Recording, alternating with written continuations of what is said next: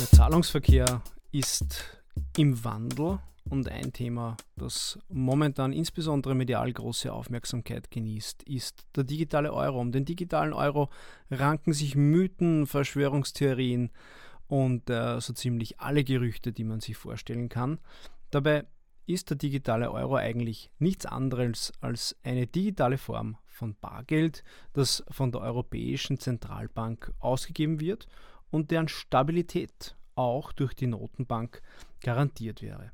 Verbraucher sollen zu diesem Zweck ein digitales Eurokonto bei jeder Geschäftsbank oder jedem anderen Zahlungsdienstleister eröffnen können und direkt mit Notenbankgeld, mit digitalem Notenbankgeld versorgt werden.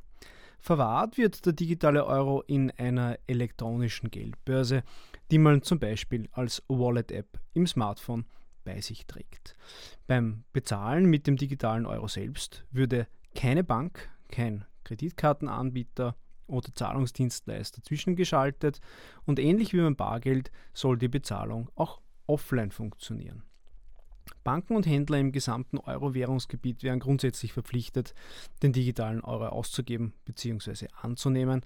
Ausnahmen soll es etwa nur dann geben, wenn es sich um kleinere Geschäfte handelt, die bislang nur Bargeld akzeptiert haben. Ein kleines Kiosk zum Beispiel.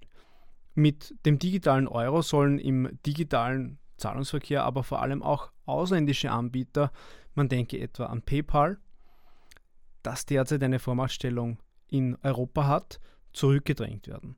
Eine europäische Lösung sozusagen für den digitalen Zahlungsverkehr, die Europa unabhängiger machen soll. Mit der Einführung des digitalen Euros soll die geldpolitische Souveränität des Euroraums gestärkt, der Wettbewerb im europäischen Zahlungsverkehr gefördert werden und Geldwäsche weitestgehend unterbunden werden.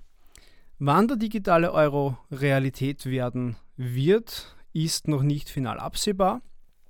Optimisten rechnen mit dem Jahr 2026, Pessimisten eher mit dem Jahr 2028. Aber alle Expertinnen und Experten sind sich einig, dass der digitale Euro das Bargeld nicht ersetzen, sondern es bloß ergänzen wird.